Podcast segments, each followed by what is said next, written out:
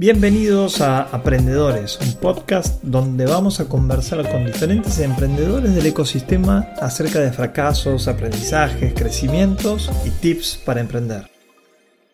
Hola, hola, buenas tardes, buenas noches. Después de algún problemita técnico estamos saliendo un par de minutitos tarde, pero creo que el contenido de este Cotalk 29 va a ser espectacular. Tenemos a un amigo eh, que nos va a venir a comentar acerca de cómo crecer en ventas, cómo hacer que nuestra empresa sea saludable, cómo estructurar y organizar equipos, sistemas, procesos, etcétera, para que podamos hacer que nuestra organización crezca exponencialmente. Hoy tenemos al señor Ciro Pérez, a quien doy la bienvenida. Hola Ciro, ¿cómo estás? Apreciado Diego, qué gusto compartir contigo esta sesión. Bueno, muchísimas gracias por tu tiempo. Déjame presentarte. Sé que por ahí las presentaciones son medio aburridas, pero la verdad que hay tanto para comentar acerca de vos que sos el CEO de Change Americas y vas, eh, a comentarnos acerca de tu libro. Eh, tienes muchísima experiencia como consultor, speaker, bueno, aparte de tu eh, liderazgo desde el punto de vista del, coaching. Así que también de eso tengo algunas preguntas, pero definitivamente un transformador, ¿no? De realidades tanto humanas como corporativas. Así que vamos a estar conversando, Ciro, sobre todas estas cuestiones y quería que empieces por una definición tuya de quién es Ciro Pérez.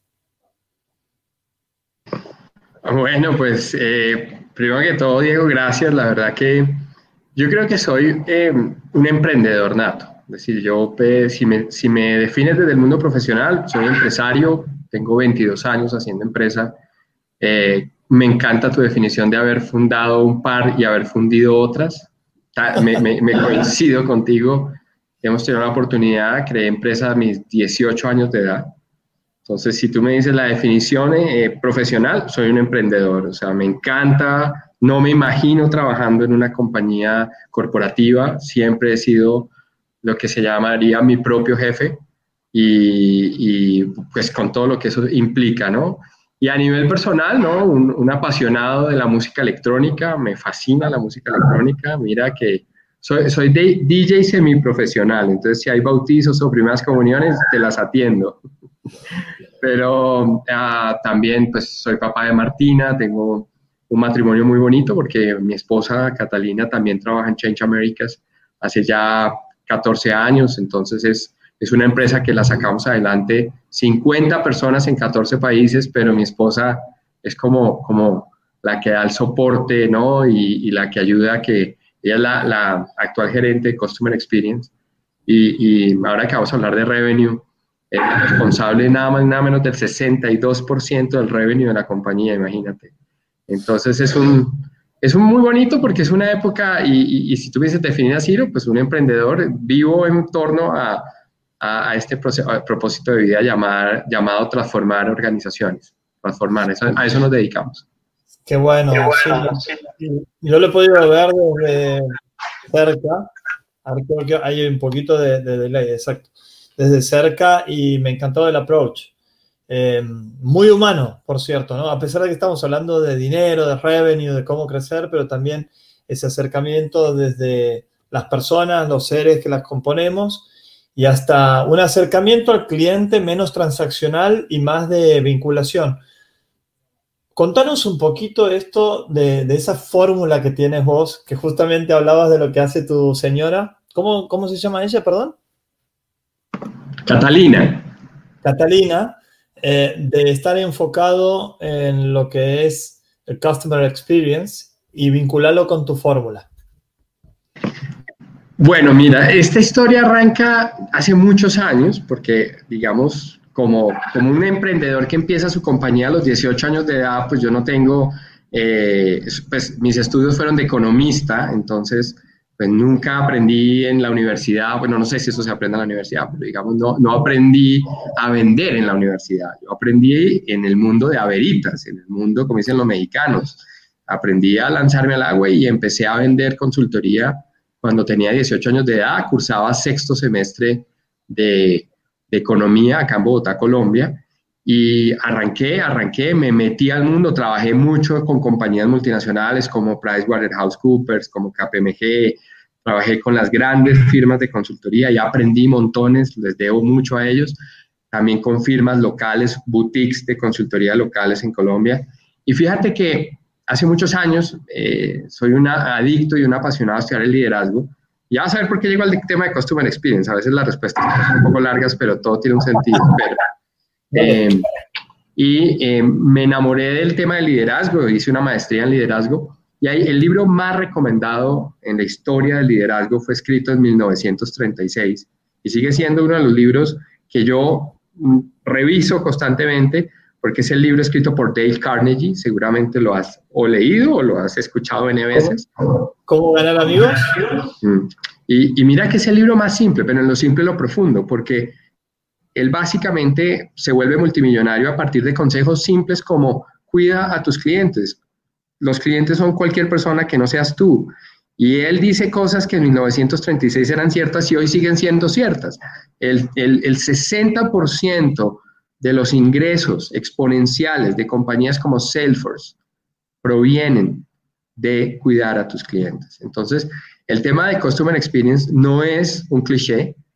Eh, el tema de Customer Experience fue una decisión estratégica porque nos dimos cuenta que en América Latina la mayoría de las compañías, incluyendo la mía, malinterpretamos la gerencia de operaciones.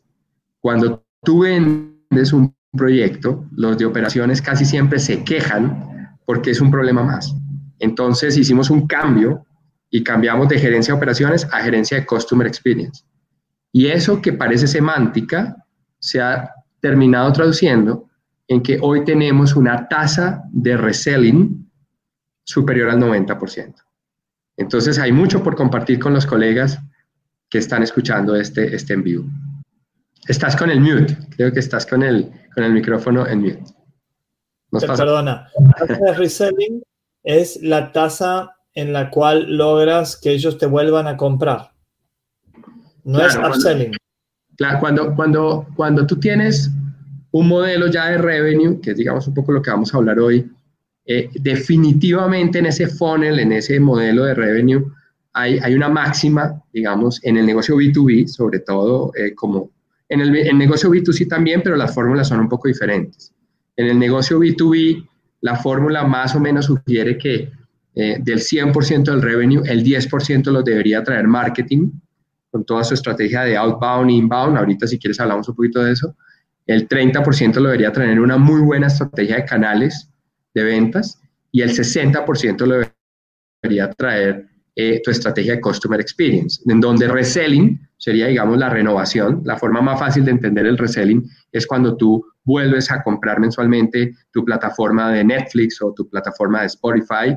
Eh, el upselling podría ser entendido como la posibilidad de vender más productos dentro de una familia de productos y el cross-selling podría ser la oportunidad, valga la redundancia, de vender otras líneas de productos dentro del mismo cliente.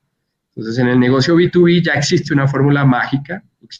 En, Silicon Valley lo llaman la Biblia del revenue y eso es lo que hemos venido aplicando. Y mi esposa, sin darse cuenta, se convirtió en la, en la reina del 62, 60, hoy en día es el 62% de los ingresos de la compañía provienen de, de, Customer Experience, donde el 90% de reselling. Es decir, lograr una compañía que tiene 90% de reselling es como decir que eh, solo 10 de cada 100 clientes no te vuelven a comprar al año, cosa que en Silicon Valley es, es muy, muy alto, pero es un indicador que hemos logrado. Ciro, justamente te iba a preguntar, en, eh, ¿estás planteando esto del, del 62% o del 90% es anual? ¿Generalmente la mides así? Generalmente cuando tú tienes una estrategia de revenue, eh, aclaremos un poquito, que de pronto no todo el mundo sabe este concepto, pero a todo el mundo le interesa. Una estrategia de revenue es básicamente el conjunto de acciones que tú diseñas en una compañía para poder traer ingresos a la empresa. Entonces uno podría decir, te voy a poner tres ejemplos, porque el revenue más, más eh, digamos, el, tradicional, pues son las ventas orgánicas de tu producto. Pero tú también podrías traer revenue como resultado de vender una participación de tu empresa, lo que ustedes llaman eh, traer inversionistas, ¿cierto? Yo también podría traer revenue a partir de convocatorias en el gobierno, con Impulsa, con apps.co o en otros gobiernos en otros países. Entonces, cuando tú haces una estrategia de revenue, lo que haces es un conjunto de acciones para traer, digamos, ingresos a la compañía. Entonces, tu pregunta fue si eso es anual. La respuesta es que una estrategia de revenue tiene que tener una mirada de, largo plazo, más de un año, porque una compañía, por ejemplo, ustedes allá en Torre tienen, digamos, una mirada en donde pueden hablar de un product market fit de revenue de cinco años.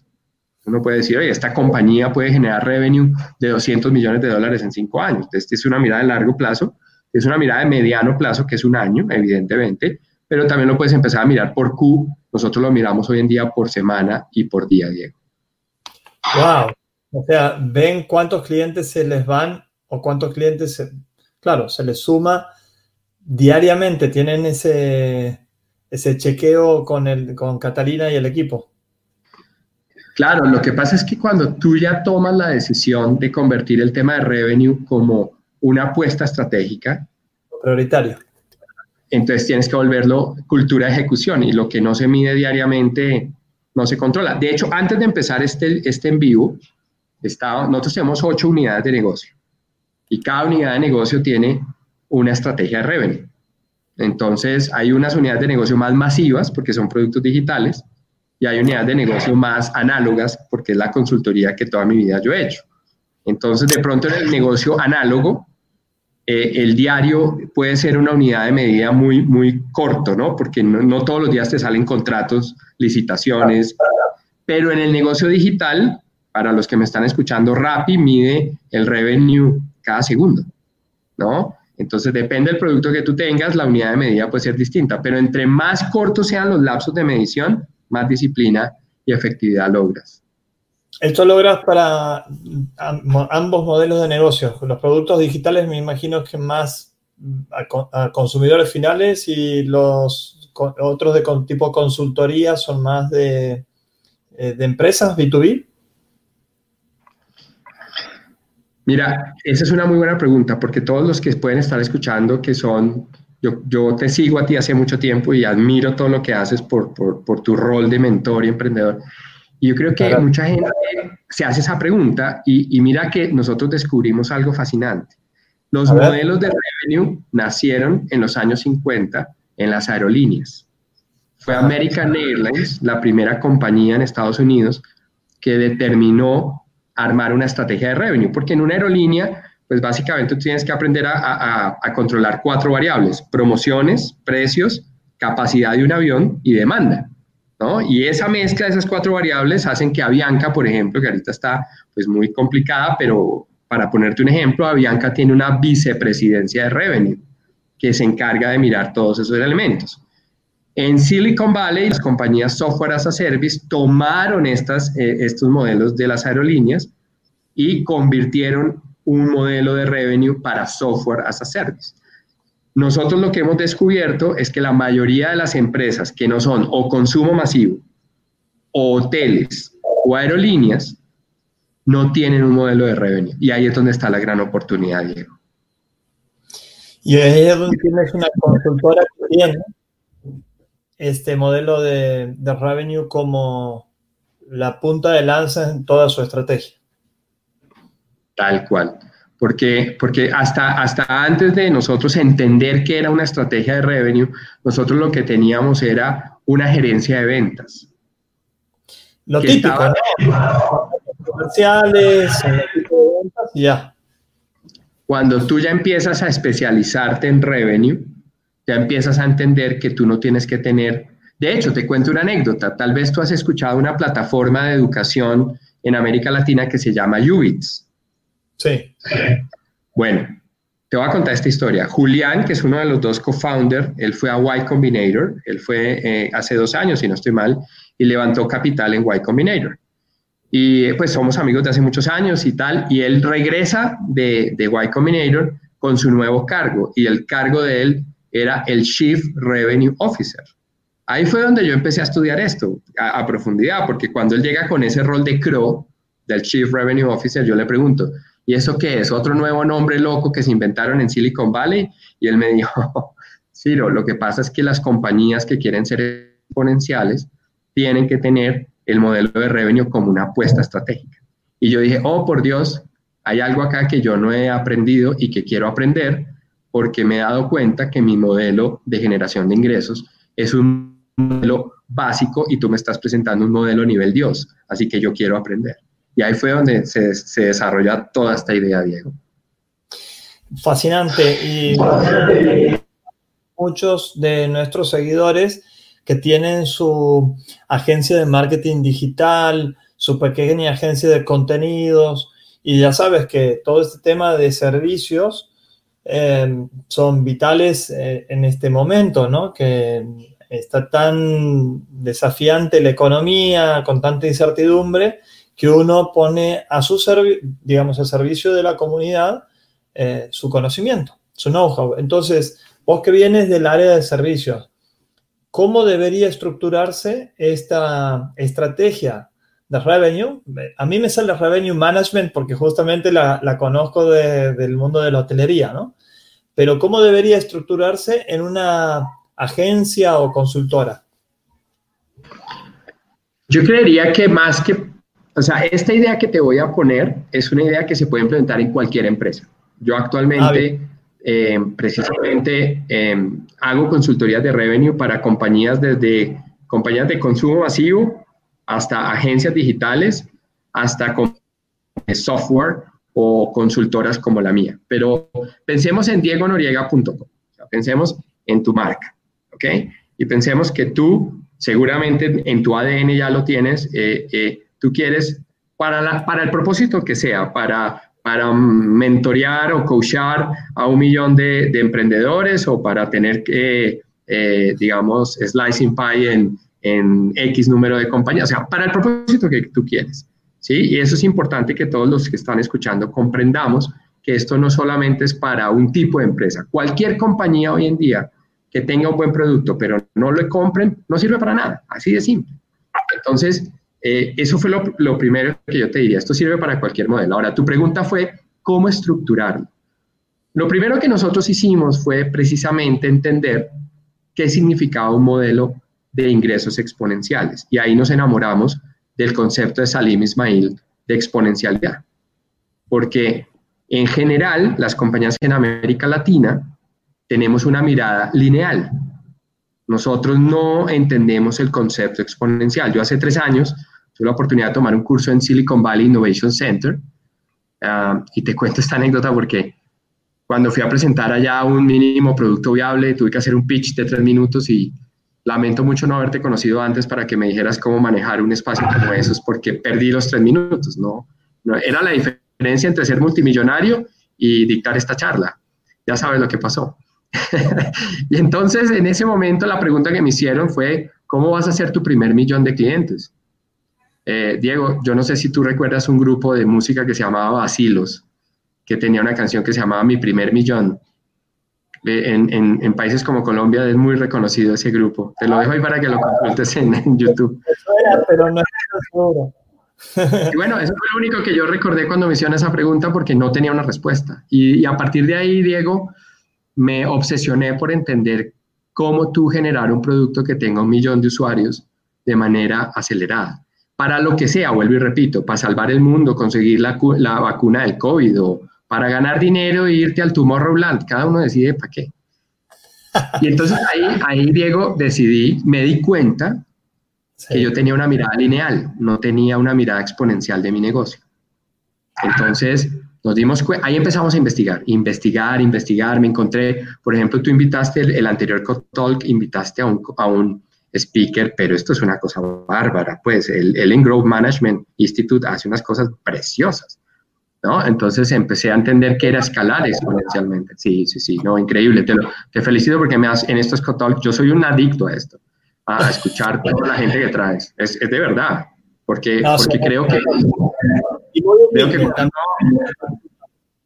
y, cuando, y, yo creo que cuando uno aprende de gente que ya ha vivido, aprende más rápido y acelera su curva, ¿no? Totalmente. De Entonces, te termina de contar la historia. Entonces, ahí es donde definimos un, eh, eh, tomar el tema de revenue como una apuesta estratégica. O sea, generar ingresos no como, como un camino, sino como un propósito. Eso suena a veces un poco, hay gente que me dice es que es muy materialista. Y le dije yo, mira, la mejor forma de ser social, la mejor forma de ayudar a un país como Colombia, es ayudar a generar empleo de calidad. O sea, eso hay un propósito de fondo. No solamente es ganar dinero y ya, es generar ingresos para mejorar la productividad y la competitividad, en fin. Entonces ahí para cerrarte la historia, creamos el tema de revenue como una apuesta estratégica, pero eso no puede simplemente decirse, hay que ejecutarse y creamos un revenue team. Entonces el revenue team es clave, lo que los que están escuchando y quieren implementar un modelo de revenue, mi recomendación es creen un revenue team.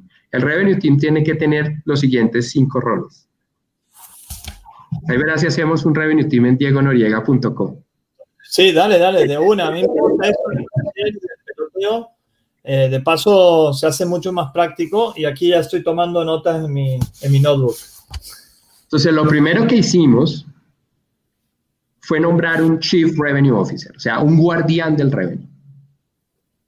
Y esa persona tiene a su cargo como una célula, o sea, nosotros hoy trabajamos con metodologías ágiles, entonces básicamente son estructuras muy planas, pero es una célula conformada por un director de marketing outbound, entonces esta persona tiene el rol del tráfico, o sea, él tiene que generar el tráfico, tiene que buscar volvernos famosos, como le digo yo, hazme famoso. Tu problema no es hacerme rico, es hacerme famoso. Entonces él es el director de marketing outbound. Luego tenemos un director de marketing inbound. Y el director de marketing inbound tiene como principal reto lograr que la gente quiera hacer negocios con nosotros. Esa es la diferencia. El outbound, entonces todo lo que es hacernos famosos. El inbound es cómo yo logro hablar contigo, personalizar la venta, lo que se llama el funnel para que haya un sales qualified elite, ¿no? Eso es un arte, eso, eso hay muchas cosas. O sea, hoy en día, de aprender a hacer leads por WhatsApp, que tú dictaste un curso buenísimo de eso, buenísimo. Eh, y bueno, después nombramos a, una, a un director de canales de ventas. Esto es muy importante, porque cuando tú tienes un, un, un negocio, una empresa, una startup, una gran multinacional, tú tienes que lograr que los mejores trabajen contigo para que juntos puedan crecer exponencialmente. Correcto. Pero el problema de los canales es que mucha gente se acerca a ti para que tú les produzcas y esa fórmula es inequitativa. Tú tienes que crear una estrategia sexy para que los mejores canales quieran estar trabajando contigo, no para ti, sino contigo. Entonces eso, eso también tiene ahí una estrategia. Y la, la tercera parte es un ese es, el director de canales de ventas. Y, el cuarto rol, entonces está Chief Revenue Officer, director de marketing outbound, director de marketing inbound, el director de canales de ventas y está la directora de Customer Experience. En mi caso es ella. Es el arte, sí, es el arte de que te, o sea, en ventas ya te eligieron, pero en, en Customer Experience es que te reelijan. Es el arte de seducir. Mi mujer es, mi esposa es experta en seducción. Y te lo digo honestamente, así abiertamente, porque aprendimos a enamorar a los clientes. Nosotros no sabíamos de eso. y, y, decías que estos cuatro roles que dependen del CRO, dale, dale, dale. Te falta uno porque como estás tomando nota ahí para ver cómo, cómo, cómo todos los que nos escuchan dicen, ok, ¿cómo puedo armar mi, mi, chief, mi revenue team? Te falta la, la persona de innovación. Porque ah, tú no puedes tener o sea, cuando tú ya creas un equipo exponencial, tú tienes que tener la, la velocidad en Lean Startup. Tú tienes que crear, mejorar tu producto de una manera ágil para seguir enamorando a tus clientes. Entonces nosotros teníamos todo este combo de gente, cada uno regado por un lado. Cada uno disparaba para un lado, cada uno eh, peleaba por su lado. Entonces creamos una célula ágil. Nosotros trabajamos cada, con metodologías Scrum, y trabajamos todo el equipo de revenue con metodologías Scrum. Entonces, mira cómo mezclamos estrategia de revenue, estrategia de Lean Startup de innovación, metodologías, digamos, de, de, ventas, si lo quieres ver así, y metodologías de Customer Experience. Junta todo eso y haces una bomba exponencial. Ciro, a mí me parece fabuloso, pero te, voy a poner un, siguiendo con el caso práctico, la, facturación de diegonoriega.co es muy bajita, entonces, y lo que creo que puede estar pensando un emprendedor que nos puede estar viendo, ¿no? Uy, Ciro, sí, me dice que tengo que armar un equipo de seis personas. Entonces, desde más o menos qué facturación, o, no sé si mides también por el famoso ARR o MRR, eh, que es monthly o year, anual, perdón, eh, recurrent revenue, que es el ingreso recurrente. Eh, desde, ¿Desde qué más o menos valores estamos hablando? Y después la segunda pregunta que te quiero hacer, Ciro, es, ¿cómo hacemos para ir armando desde el principio ese equipo, desde que estamos apenas comenzando? Excelente pregunta. Mira, yo llevo, mi, mi compañía se llama Change Americas. Entonces, ¿por qué te cuento eso?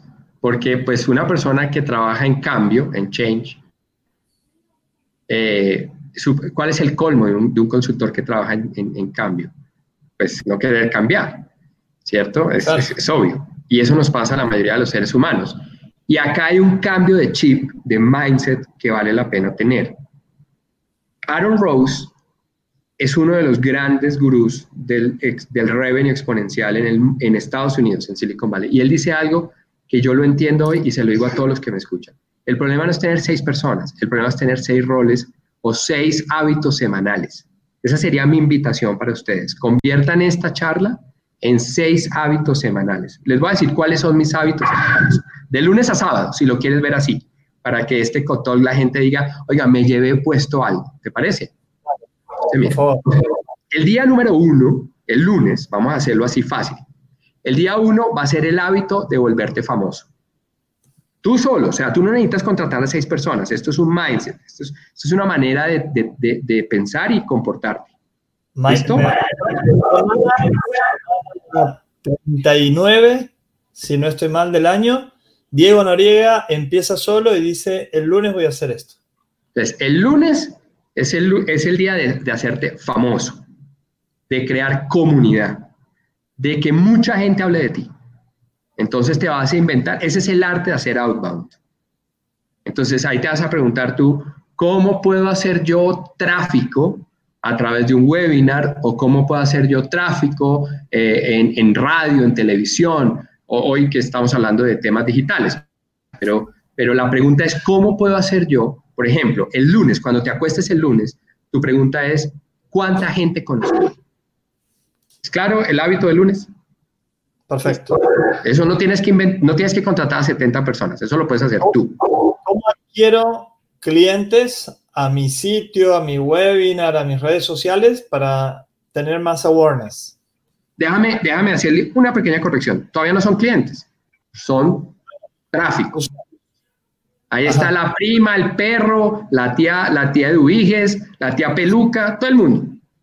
Pero todo el mundo ya te conoce. Eso es muy importante porque la gente cree de manera equivocada que solamente vamos a hacer negocios con los clientes. Te invito a todos los que escuchan que terminado este cotol, lo primero que van a hacer es que van a estudiar en Wikipedia el récord Guinness de ventas. este tipo, Joe Girard, Joe Girard, oye, no sé si es todavía viva, ¿sabes? Pero sí, sí, invítelo a este cotol la próxima vez. Se llama Joe Girard. Él fue, él fue premio Guinness de, de ventas en los años 70. Fascinante para que lo investigues. Eh, o lo investiguemos todos los que estamos escuchando, porque básicamente cometemos muchas veces el error y la mayoría de los vendedores que no saben de ventas exponenciales no saben crear realmente tráfico. Entonces yo, por ejemplo, te invito a que yo te sigo y creo que tú también en LinkedIn, pero por ejemplo para mí LinkedIn, yo, soy, yo estoy muy lejos de ti, pero digamos que de una manera o tal, yo tengo 6.000 personas conectadas pero todos los lunes que estamos haciendo este ejercicio, ¿es cierto? Todos los lunes me pregunto cómo generar más tráfico, más tráfico. ¿Cómo logro conectar más gente, más gente? Todavía no sé si van a ser clientes, pero me van a, soy referente. El martes, entonces vámonos para el martes. Ya el lunes creamos tráfico. Entonces el martes es el arte de que la gente quiera volver hasta, de que la gente quiera conocerme. Porque el lunes la gente sabe quién soy yo, pero ahora quiero intimar con ellos. Es el arte de hacer conversión de tráfico a marketing qualified leads, o sea, que la gente quiera saber de mí, que quiera hablar de negocios conmigo. Accenture, la compañía más grande del mundo de consultoría, una, es una, es una compañía de base en Irlanda, 460 mil empleados. Ellos básicamente me enseñaron una cosa, libro que les recomiendo a todos, los consultores sobre todo. Se llama Pivot o Pivoteando el Futuro. ¿Ya lo leíste? No. Te lo recomiendo. Ese libro fue del 2019, Pivot the Future o Pivoteando el Futuro. Es un libro del 2019 y es un libro que te enseña a que las compañías que quieren crecer exponencialmente tienen que resolver problemas hiperrelevantes.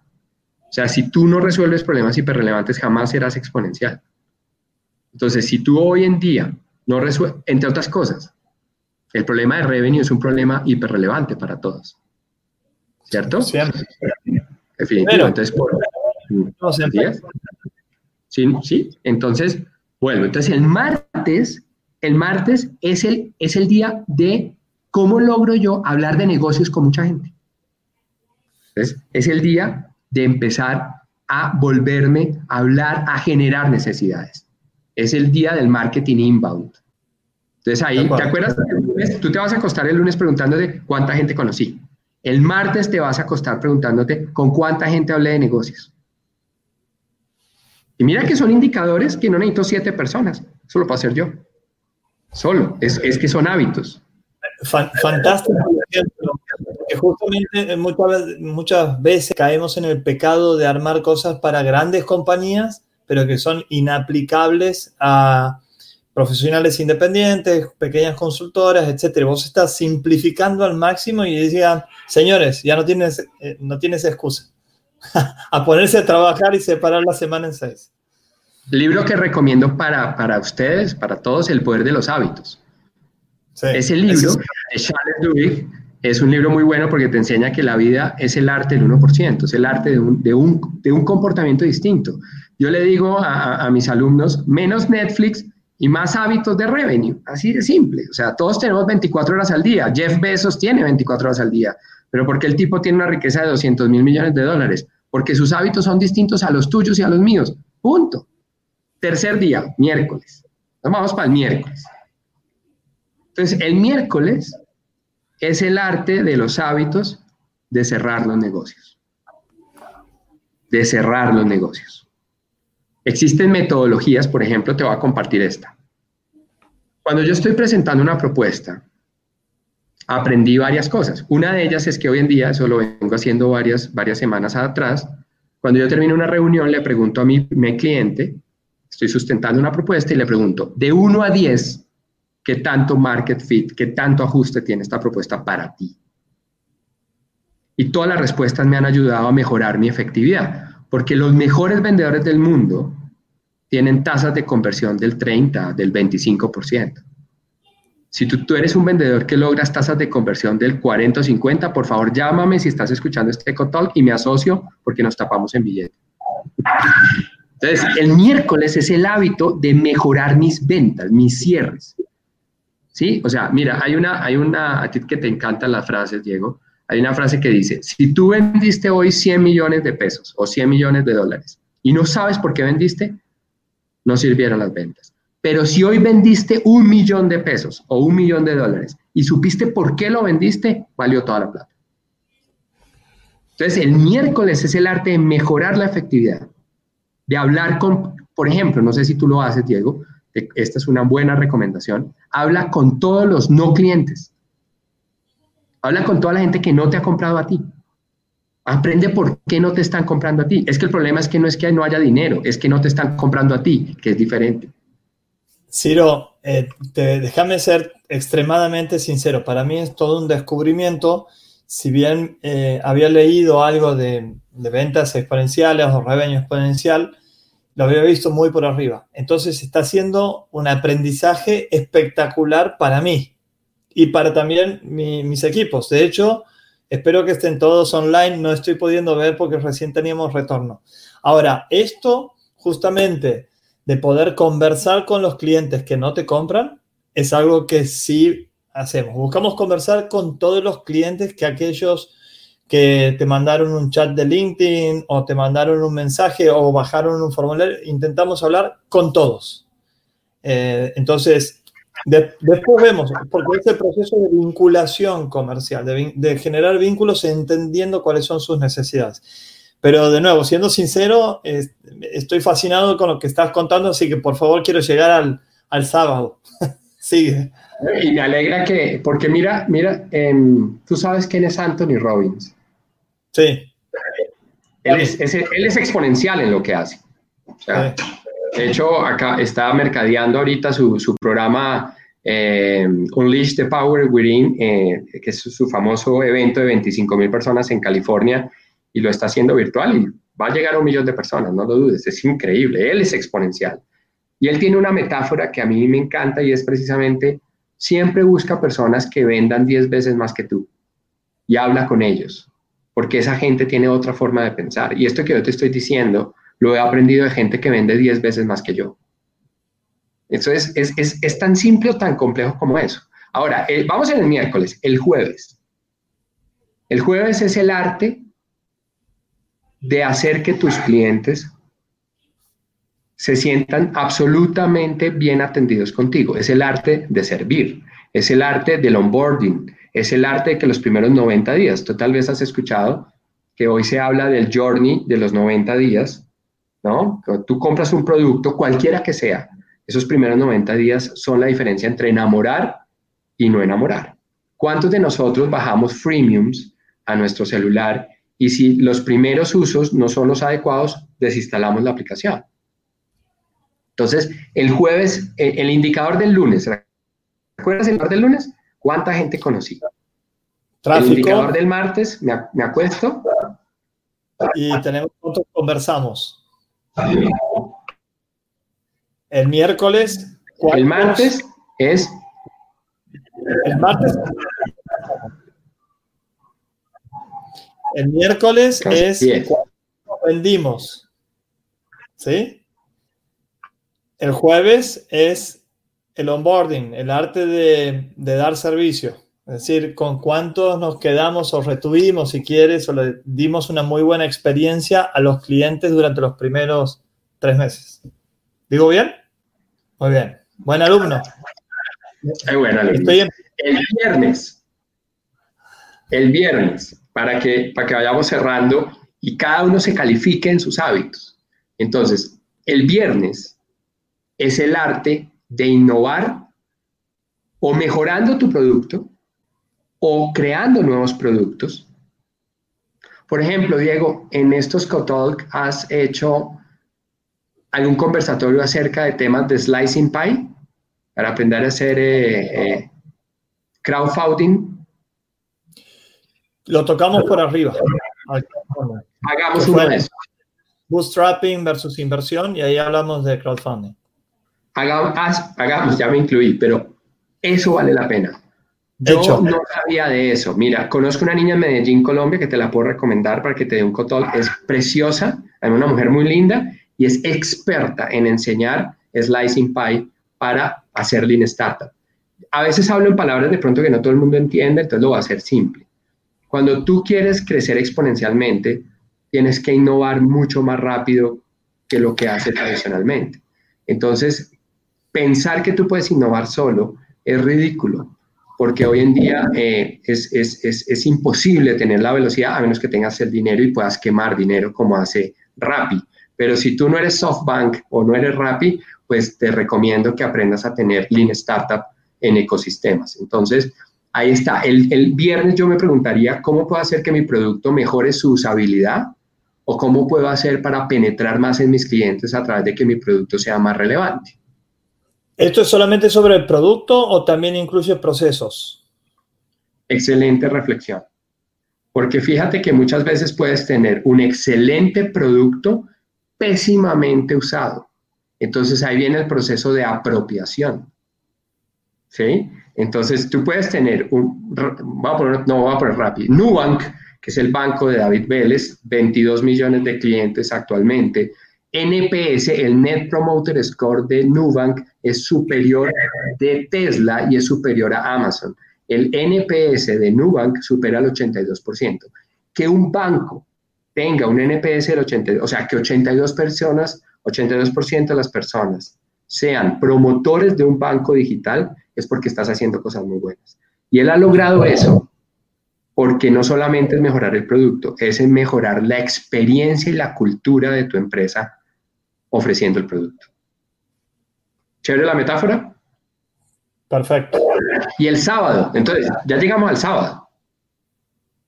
Entonces, el sábado es el día de la accountability, el día de mirar todo el dashboard, el día de mirar todos los indicadores y hacer mentoring, hacer coaching, analizar en dónde te estás equivocando, aprender a mejorar. Yo, por ejemplo, tengo literalmente, Diego, te quiero compartir a todos, tengo una lista en Excel de hábitos y todos los sábados, para utilizar esta metáfora, nosotros eh, con mi equipo, en este caso conmigo mismo, reviso qué tanto estoy haciendo lunes bien, martes bien, miércoles bien, jueves bien y así sucesivamente. Entonces es el arte de mejorar el 1%. Todas las semanas mejoras el 1%. Y si te diste cuenta, no necesito cinco personas en la empresa, necesito cinco roles. Me encantó. La simplificaste muchísimo. Ahora, el, arte de implementar, ¿no? A partir de mañana quienes nos están viendo, eh, es pasar al arte de ejecutar. Está muy bueno el concepto, pero si no los ponemos en práctica, no podemos adquirir usuarios que es, eh, o tener awareness, ni conversar con clientes, eh, ni vender, ni enamorar a nuestros clientes actuales, ni hacer el proceso del, del, viernes, que es el de innovar en el producto y en el proceso, ni el de sábado decir, ok, midamos todos, identifiquemos números, analicemos bien el, negocio.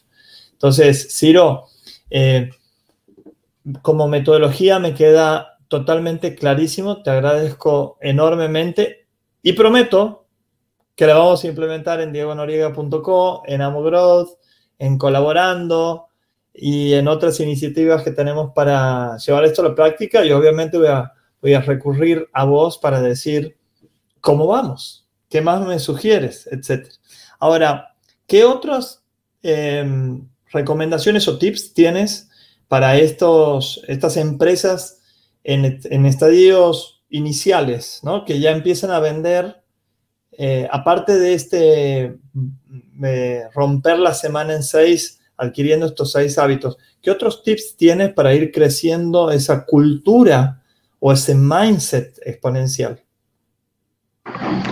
Qué buen punto, mira, em, lo dije entre líneas, pero creo que es el mejor consejo que yo he recibido en mi vida profesional y se los quiero dar a ustedes, porque la verdad es que a mí me ha cambiado mucho mi manera de trabajar a partir de haber regresado de Silicon Valley y de ver mi empresa diferente, y es, siempre enamórate de gente que haya logrado 10 veces más que tú en algo eh, y yo te cuento esto, mira, yo el año, en Casa de Herrero Asadón de Palo, no sé si en Argentina también se dice así, ¿sí?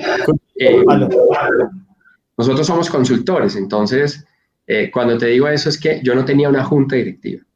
Yo creía como consultor que me las sabía todas. Entonces, hace dos años, alguien me recomendó que creara una junta directiva.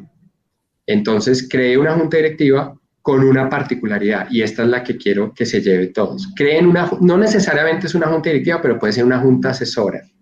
Una junta asesora, tú trabajas en Endeavor, o sea, tú seguramente me entiendes mejor que nadie que no hay nada mejor que tener una accountability, porque cuando tú no tienes a quién hacerle accountability, tú empiezas a entrar en un estado de complacencia. Entonces, ¿qué te recomendaría?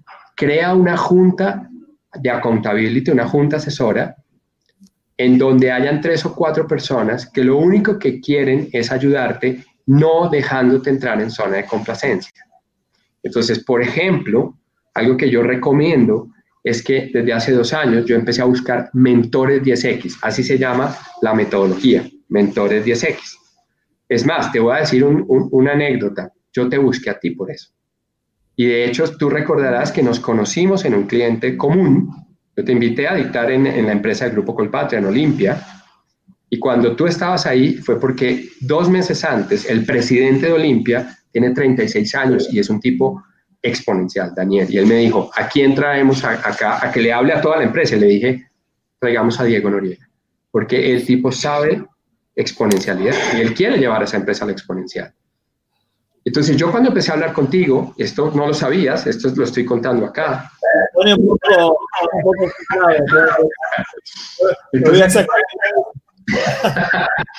hasta ahí, hasta ahí, Diego, por favor. Entonces le cuento esto a Diego, ¿por qué? A todos los que están escuchando esto. Miren, yo hace dos años empecé a buscar mentores 10X. Todos los meses busco un cliente mío que sea 10X en algo. Cuando digo 10X es que vende 10 veces más que yo, es que tiene 10 veces más empleados que yo, es que tiene 10 veces más EBITDA que yo, es que ha logrado 10 veces más internacionalización. Te voy a contar esto, yo empecé a buscar competidores míos. Jamás había hablado con un competidor mío que fuera exponencial porque me daba rabia, porque yo era corto de mente. Hoy entiendo que el mundo no es para competir, es para competir. Y empecé a buscar gente que ha logrado 10 veces más rápido lo que yo. Entonces te cuento, por ejemplo, eh, ya, se va a acabar esto. Yo soy de muchas historias, entonces tú me cortas, ¿no? No, no, no. Beneficio. Voy a contar esta historia. Mira, por ejemplo, uno de mis mentores de SX es el vicepresidente de talento humano del Banco BBVA en Colombia, Jorge Hernández. Es un tipo brillante. Para mí él es un tipo súper brillante. Y me invitó, no sé si has tenido la oportunidad de ir al Club El Nogal acá en Colombia. Para que te des una idea, el Club El Nogal es como el club más exclusivo en Colombia. ¿Sí? En Bogotá. Es, bueno, es uno de los tal vez tres más exclusivos en Bogotá. Y él me invitó a ese club. Pero la historia que está detrás es lo bonito. Cuando yo llegué al club, llegué en corbata, mancornas, ¿no? La ropa de primera comunión, pues porque era el club en Nogal. Claro. Cuando yo llegué allá, él se sentó y me dijo, Ciro, gracias por venir. Yo estaba muy emocionado porque él me había invitado a este club y me dijo, Ciro, te quiero hacer una pregunta. ¿Cuántas veces en los últimos 90 días has venido a este club a hacer negocios? Diego, a mí me daba vergüenza decirle que yo no conocía el club. Entonces, pues le dije, eh, Jorge, la verdad, no he venido al club. Y me dijo, ¿sabes cuál es tu problema, Ciro? Que tú eres el CEO de la compañía, pero tienes hábitos como si fueras el operativo de la compañía. Óyeme, Diego, eso a mí me cogió y me dio tres vueltas. Porque ese día entendí que los CEOs de las compañías valen lo que valen, es porque son gente que hace los negocios exponenciales. Entonces él me dijo, Ciro, mientras el 95% de las decisiones tú las tomes en tu empresa, jamás serás exponencial. Tú tienes que realmente lograr que el 95% de las decisiones en tu empresa la tome tu equipo de trabajo para que tú ese 95% te vayas a jugar golf y vayas a hacer negocios exponenciales. Mira, me cambió la vida. Bueno, aparte espero que esté escuchando a mi equipo, ¿no? Déjenme ir a jugar al golf como Ciro, porque fuera de la broma, coincido totalmente. De hecho, mi padre me enseñó a jugar al golf a los cuatro años y me dijo, vos, cuando seas grande, vas a hacer negocios jugando al golf. Ahí es donde se cocina el bacalao, se le dice el, el dicho, ¿no? Ahí es donde los negocios se hacen. y es cuando mira, tiempo. Mira, dale, No, dale, por favor. No, lo, lo, que quiero decir, la metáfora, porque digamos que el mensaje que hay detrás es, tú tienes 24 horas al día, tú tienes 52 semanas al año, y tú tienes que entender en dónde concentras la energía. O sea, un modelo de revenue exponencial no se logra cuando tú disipas la energía y haces de todo.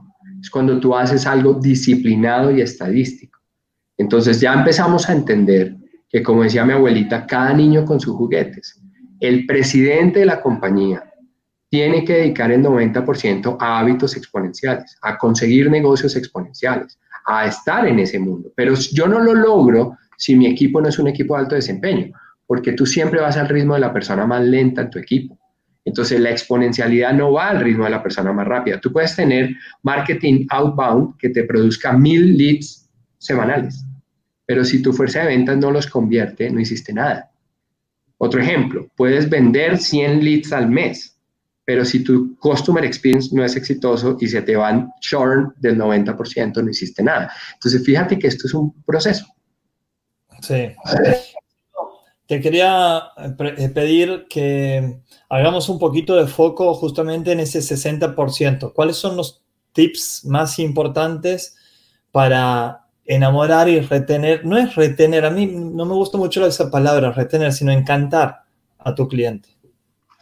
Tú conoces claramente, porque vives en esto, pero no sobra decirle a los demás si conocen la metodología de los OKRs. Sí, claro. Si alguno de los que nos está escuchando no conoce la metodología de los OKRs, les recomiendo que investigue en Internet acerca de los objetivos claves de resultado. Entonces te voy a decir cuáles son los cinco OKRs claves de ese 60% de enamorar a los clientes. ¿Te parece? Estoy El primer OKR es short o deserción. Tú tienes que hacer todo lo que esté a tu alcance para que haya cero short. Entonces nosotros... Sí, nosotros tenemos como OKR 10% de churn. Eh, ¿Cómo ves eso? Un 10% de short mensual equivale a un 120% de short al año. Terrible. Metafóricamente, metafóricamente, una compañía como Netflix debería apuntarle a tener short cero. Entonces, esto es una metáfora, Diego, porque cada negocio tiene distinto, pero como todos los que nos están escuchando pueden estar en niveles académicos diferentes, el concepto de short es cómo hago yo para que un cliente quiera volver a hacer negocios conmigo. ¿Sí? Eso es lo que se llama lifetime value, valor vitalicio del cliente. ¿Sí? O sea, cuando tú vendes un producto, tienes dos opciones, o que haya short, es decir, te compraron y no te vuelven a comprar, o que haya lifetime value, o sea, que te vuelvan a comprar, que te vuelvan a comprar. ¿sí? Entonces, ese es el primero caer. Short del 0%. Que lo tienes en el 10, eso te lo dirá tu estadística, tu histórico, eso tiene muchas variables detrás. Pero yo no te diría que es bueno o malo, te diría que es mediocre. Hay que buscar que sea 0%. ¿Listo? Hecho. Ok, segundo KR. ROI de cliente. Esta es de las cosas más importantes y más difíciles de calcular. Y es si tu producto lo consume alguien, ¿en qué mejora los indicadores tu cliente? Entonces, si tú consumes Netflix, ¿qué mejorarás? ¿Mejorarás felicidad? ¿Mejorarás qué? Eso te lo, Slack, por ejemplo, tiene una metodología para determinar cuando un cliente ha logrado ROI. ¿Sí? Todas las empresas de una u otra manera deberían calcular cómo al usar el producto, sus usuarios mejoran en algo. Eso se llama ROI de cliente. Ese es el segundo KR. ¿El tuyo puede ser que sea cómo hacerle aumentar las ventas a tus clientes? ¿Ese es el ROI? Claro, porque si tú, por ejemplo, utilizas mi producto de CRM o utilizas mi producto de Uber y tú con ese producto puedes optimizar ingresos, optimizar costos, reducir gastos, mejorar el EBITDA, aumentar el time to market. Ese es el, el secreto de aprender a calcular el ROI de cliente es el segundo KR. Tercero KR, apropiación del producto. Entonces, tú, tú tienes que lograr que tu producto sea usado correctamente. Entonces, cuando yo te digo usado correctamente, es que tú tienes que calcular qué significa usabilidad en tu producto. Entonces, por ejemplo, si yo descargo, no sé, eh, Coursera a mi, a mi celular y resulta que en los siguientes 90 días no consumí ningún producto gratis ni pago, pues no hay apropiación. ¿Sí? Eh, hace poquito ah, bajé una aplicación alemana de resúmenes de libro. Y ellos, ellos tienen muy medido que si tú no lees 15 resúmenes en los primeros tres meses, va a haber churn. Eso ya es predictivo. ¿Sí ves? Entonces tú tienes que aprender a calcular esa apropiación correcta por número de hits, número de transacciones, tiempo al aire, eh, cada producto es diferente. ¿De acuerdo? Fantástico. Por ejemplo, te cuento aquí, ya se va a acabar el tiempo, pero te lo cuento, yo creo que esto le sirve mucho a la gente. En, en mi negocio, que es consultoría, yo tengo un indicador de, apropiación y es que me cuenten los problemas más íntimos de la empresa. Si el presidente de la compañía me llama y me dice, Ciro, quiero contarte intimidades de la empresa, eso es un indicador de que yo voy por el lado correcto en mi apropiación. Porque ya, me, ya entré en el círculo de poder, ya entré ahí. Es uno de los indicadores que yo utilizo.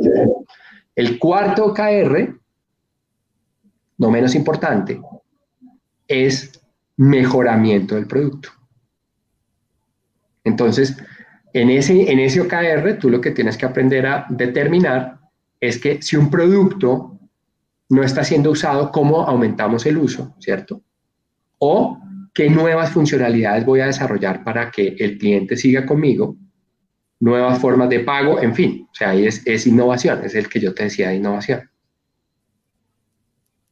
Y adivina cuál es el, adivina cuál es el último, el más bonito. Ventas. Es. Reselling, cross-selling y upselling. Lo demás es música de fondo. Entonces, hoy en día mi compañía tiene 8 OKRs, los que te acabo de decir, más tasa de tráfico, tasa de, de, tráfico, o sea, cuánta gente me conoce. Tengo el OKR de cuánta gente quiere hacer negocios conmigo y tengo el OKR de cuánto vendí a clientes nuevos. Ahí están mis 8 OKR de revenue. Y con eso me muevo para arriba y para abajo. Excepcional. Y tu enorme capacidad académica de poder contagiar y hasta dar ganas de que llegue mañana y empezar a implementar Ciro. La verdad no, no lo he visto muchas veces, así que con toda honestidad, y aquí Bruno, que está con nosotros en la producción, eh, es testigo de que no lo, no lo suelo decir. Eh, pucha, Ciro, yo me quedaría hablando horas. Eh, hemos llegado a mi, al tiempo, digamos, en el que tenemos, respetamos a nuestros usuarios, pero despedite por la puerta grande. Esto ha sido excepcional, ha sido una clase magistral y de nuevo quiero agradecerte, Ciro, CEO de Change America, para eh, tu enorme generosidad de no solamente aumentar revenue, aumentar la felicidad de los empresarios, de, los equipos, de las empresas que hoy están teniendo enormes dificultades. Entonces, hoy ser sustentable gracias a tener revenue de tu cliente, yo creo que es un propósito muy generoso. No es solamente hacer dinero y muy profundo ese propósito. Te felicito y te, quiero pedir, si sos tan amable, que nos dediques los últimos dos, tres minutos, no de repetir lo que has dicho, pero de decir, a ver, señores, estos son los tres tips, a vos que te gusta el mundo del emprendimiento, que tenemos que lograr que sucedan para tener empresarios más felices y empresas más sostenibles. Bueno, wow, tremendo, tremendo eh, cierre que primero que todo te quiero dar las gracias a ti, Diego. Creo que estás haciendo una labor increíble de, de ayudar a educar. Mira, yo soy economista y te voy a compartir esto. Eh, los cinco países más competitivos del mundo en su orden, Singapur, Hong Kong, Estados Unidos, Alemania y Suiza. Y llevo estudiando competitividad no sé, 15 años. Y te puedo decir que definitivamente, así como dice el Foro Económico Mundial, lo dice el Banco Mundial, la prioridad más importante para que un país sea competitivo es la educación. Entonces yo soy un convencido que tú tienes que lograr desarrollar, como te diste cuenta, soy de hábitos. Le recomiendo a Diego y a todos los que me están escuchando, divide al día en tres, en tres segmentos. Primer segmento, el hábito de descansar. Descansar es fundamental porque el cerebro es un músculo y el músculo se cansa. Si tú no duermes 7.5 horas al día o en la noche, tú a, las 3 de las 3 horas de producir necesitas cafeína, necesitas más taurina o vives histérico en todas las reuniones. Las personas más exponenciales descansan y descansan bien. Segundo segmento, el hábito de producir. Producir, y es aplicar estas siete cosas que dijimos hoy, es producir de manera más correcta. No es, no es vivir más ocupado, es trabajar de manera más inteligente. Y con esto cierro. El tercer segmento yo lo llamo el hábito de la capacidad de producción. Esas otras ocho horas, dedícalas a la capacidad de producción. Aprende, aprende a dejar cosas, a cerrar. Para mí esta pandemia es el arte de dejar cosas atrás, de hacer cierres. Como dicen, te amo mucho, pero puedo vivir sin ti. Y yo creo que con esto, el último libro que recomiendo hoy, me lo recomendaron unos colegas, se llama Dear Founder. ¿Ya lo leíste? No. No, te lo vas a, te lo vas a enamorar. Querido fundador se llama, Dear Founder. Lo, consigues ahí, búscalo en, en Amazon. Dear Founder es un libro escrito para todos los que nos están escuchando, que son emprendedores y creadores de empresa. Y te doy la carta de Sequoia Capital a todos los emprendedores el mes pasado. Dice, la mayoría de los budgets, de los presupuestos han sido reducidos. Así que tienes que tener valentía, porque si sigues trabajando en lo que quieres y lo que hace que tus clientes te quieran a ti, te vas a tapar en dinero en los próximos años. Ha sido un placer, Diego, estar contigo en esta sesión. Sí, no, muy, muy, la próxima. Un abrazo grande. Bye bye. Bueno, y nos despedimos. Wow, allá, bien arriba. La verdad que Ciro ha sido un gran maestro de algo de, yo creo, de las cosas que más tenemos que aprender, que tenemos que quitarnos el miedo, el temor a vender, el temor a hablar de dinero, el temor a, a accionar, el temor al papelón, el temor a que dicen si me resultan una venta el temor a hablar con mi equipo todos los días, ya lo dijo Ciro, ¿no? Con seis hábitos diferentes a la semana sobre qué podemos mejorar, el temor a cambiar, a transformarnos. Y como no quiero ser larguero, la transformación comienza en este músculo. Te deseo eso para vos. Buena semana. Un abrazo. Esperamos que hayas encontrado valor en estos aprendizajes y te esperamos para nuevos podcasts. Te recuerdo que puedes escuchar en Spotify, Apple Podcasts, Google Podcasts, YouTube y visitando nuestra página web diegonoriega.com.